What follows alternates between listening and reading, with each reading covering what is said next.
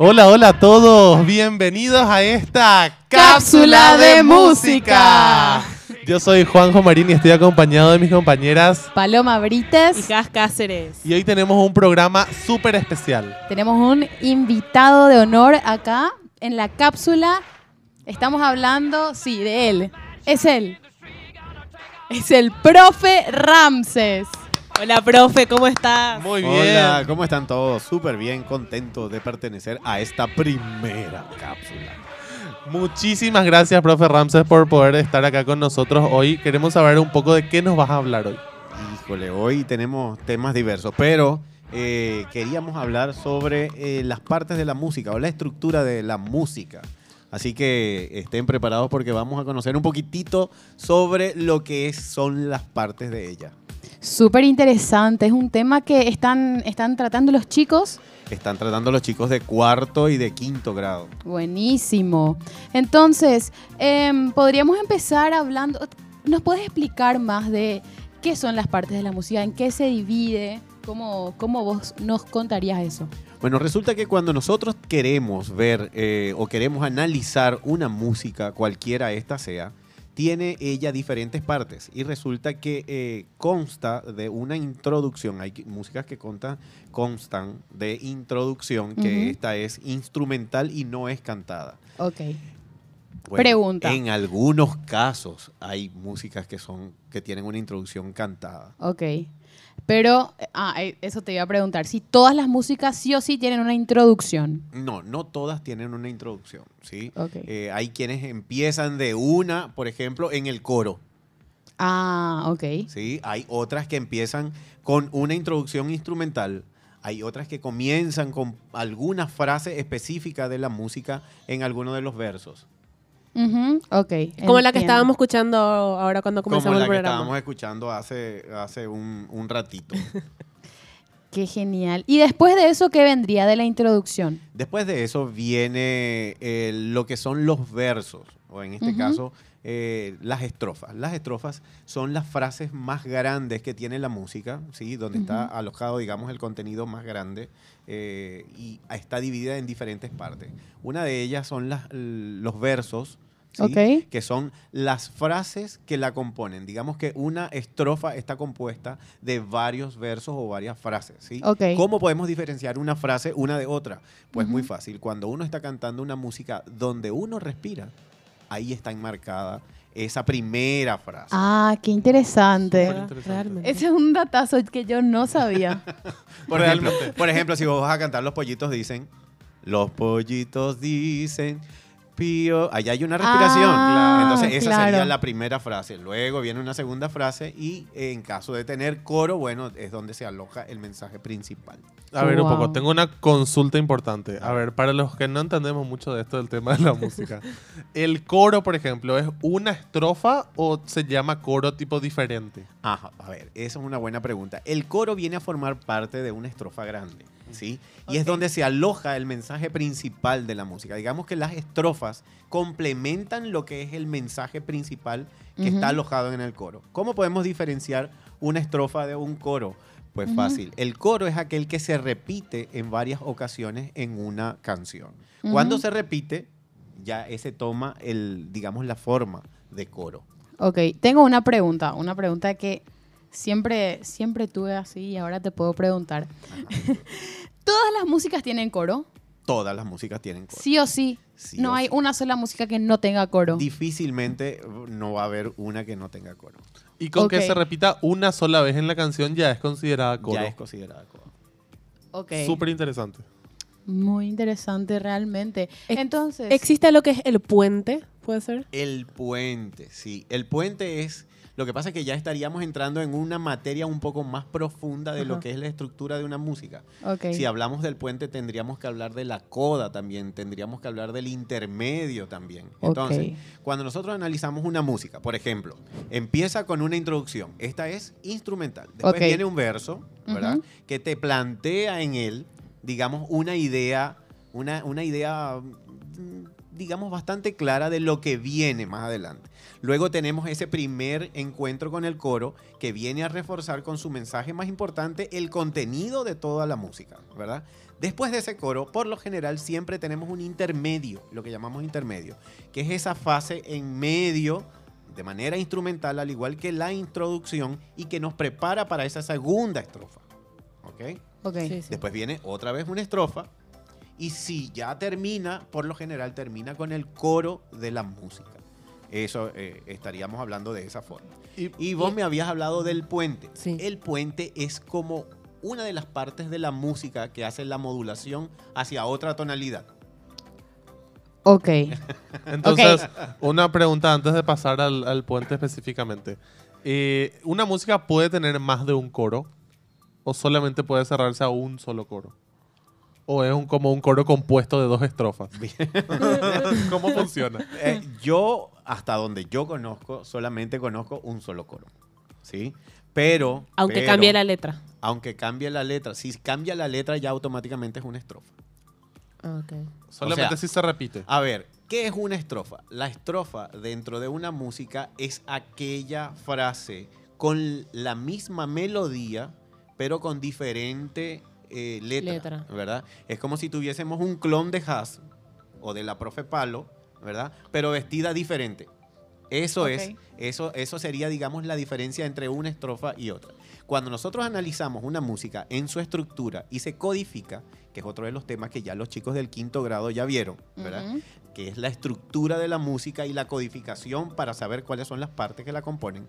Ellas se, se codifican a través de letras mayúsculas. A para la primera estrofa, ¿verdad? A con un acento para decir que es otra estrofa, pero con una letra diferente, ¿verdad? Y después entonces vendría eh, el coro que se identifica con el B en este caso, ¿verdad? Con la letra B. Si vuelve otra vez la estrofa, Ujú. ¿verdad? ¿Qué se hace? Se codifica igual que el procedimiento al principio. ¿sí? Ok. Se vuelve otra vez a codificar A o A con el acento si es una estrofa diferente. Eso ya dan los chicos del quinto grado. Ya eso están viendo los chicos del Wow. quinto grado. Y súper bien. Mira, vos sabés- complicado. Pero vos sabés que genial la respuesta de los chicos con todo este proceso de las clases online y el- el- la elaboración de las, de las tareas. En las tareas nosotros como profe hemos podido solventar, bueno, no, no, la palabra no es solventar, hemos podido darnos cuenta de cuán importante ha sido este proceso de las clases online en relación a ese primer proceso de la videoclase. Ok. ¿Qué es lo que pasaba con esta videoclase al principio? Los chicos tenían la información, veían, eh, se empapaban de toda esa información, de todo ese contenido, pero a la hora de alguna duda, ¿qué pasaba? El chico no le podía preguntar al video o no le podía preguntar al profe virtual que en ese momento estaba porque era una grabación. ¿Qué pasa con este nuevo proceso que nosotros como colegio estamos implementando? Que Las es la clases en vivo. Que es la clase en vivo. que es clase en vivo aunque sea online? Es la misma clase presencial, aunque muchas personas no estén de acuerdo conmigo, Es la misma clase presencial, pero a través de una pantalla líquida y una pantalla fría, ¿verdad? ¿Por qué? Porque los chicos en el momento que tengan una duda o necesiten salir de una duda, tienen al profesor allí enfrente para decirle, profesor, no entendí, explícame otra vez, por favor. Y entonces uno como profe tiene las herramientas para darle la vuelta a toda esa información y que al chico le llegue ese conocimiento. Eso es lo que pasa con este nuevo eh, proceso. Genial. A ver, profe, y una consulta también. Eh, para vos, desde tu perspectiva, ¿verdad? Dentro de esta experiencia ya que tuviste con las clases online, ¿vos crees que el contenido está llegando de la misma forma a los chicos y están aprendiendo de la misma forma? Está llegando, está llegando de la misma manera, pero ¿qué es lo que pasa? Eh, nosotros como profe tenemos que valernos de herramientas y tenemos, tenemos que valernos de artilugios, inclusive hasta convertirnos en el, en el payaso de la clase, como quien dice, ¿verdad? Para que los chicos no vean esto como un proceso estático y aburrido. Porque ¿qué es lo que pasa? Eh, Cuando nosotros estamos en el colegio, muchas veces tenemos la clase presencial, pero tenemos a nuestros compañeros a los lados que de alguna u otra manera viene, vienen a formar parte de como un apoyo, ¿verdad? Para, para el mismo proceso, eh, llamémoslo de esa manera. ¿Por Claro. qué? porque teniendo al compañero al lado, aun cuando tenemos al profesor allí hablando con nosotros o dándonos la información, tenemos ese compañero que nos distiende, que nos, nos, digamos, nos hace ese momento de relax en esa conversación, a lo mejor que no es del de la materia, pero que nos da esa, digamos, hablando yo como alumno, ¿verdad? Nos Claro. da esa posibilidad de distendernos un poquito dentro de la rigidez de una clase. Eh, ahora, a través de esta, de esta modalidad, ¿verdad? Hemos tenido chicos totalmente concentrados en la, en la clase. eh, y ya no tenemos ese compañero que nos habla al lado, sino por el contrario, estamos más prestos a escuchar la voz del profesor y ya no la voz, sino, sino también la imagen del profesor que está con cada uno de, de- de sus alumnos. Yo hablando como alumno, está con cada uno de nosotros, ¿verdad? Dándonos la posibilidad de salir de la duda en el momento que la tengamos. Eso es lo que pasa. Qué genial. Bueno, vamos entonces al, al siguiente punto donde vamos a ver la parte práctica de, de esta mini cápsula. Ay, qué genial. Bueno, vamos a hacer. Vamos, Vamos a a analizar analizar. una Sí. música de Queen que se llama We Will Rock You. Bueno, vamos a hacer. Vamos a escuchar un ratito la música y después el profe nos explica bien cómo funciona esto. Nosotros tenemos que identificar. Dale. Ok, dale, ya está. Ya dijimos que Esta esa es- primera parte, cuando no es cantada y es totalmente instrumental, se llama Introducción. introducción. Muy bien, alumna Paloma. Muy bien. Acá ya entra la estrofa. Ahí entra la primera estrofa cantada. Y nos encontramos por primera vez Y este es el coro.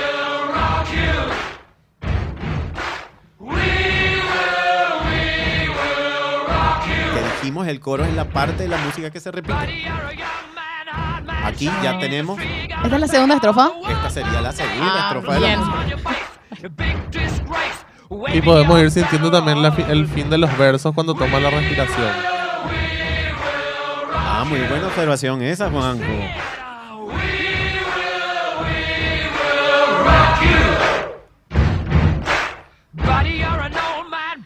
¿Y esta qué sería, por ejemplo? La estrofa. Ah, la tercera. Ah, claro. ¿Hay un límite de estrofas? No. No. De hecho, hay músicas de Mercedes Sosa que son casi que infinitas. Sí. Vamos al coro una vez más. Y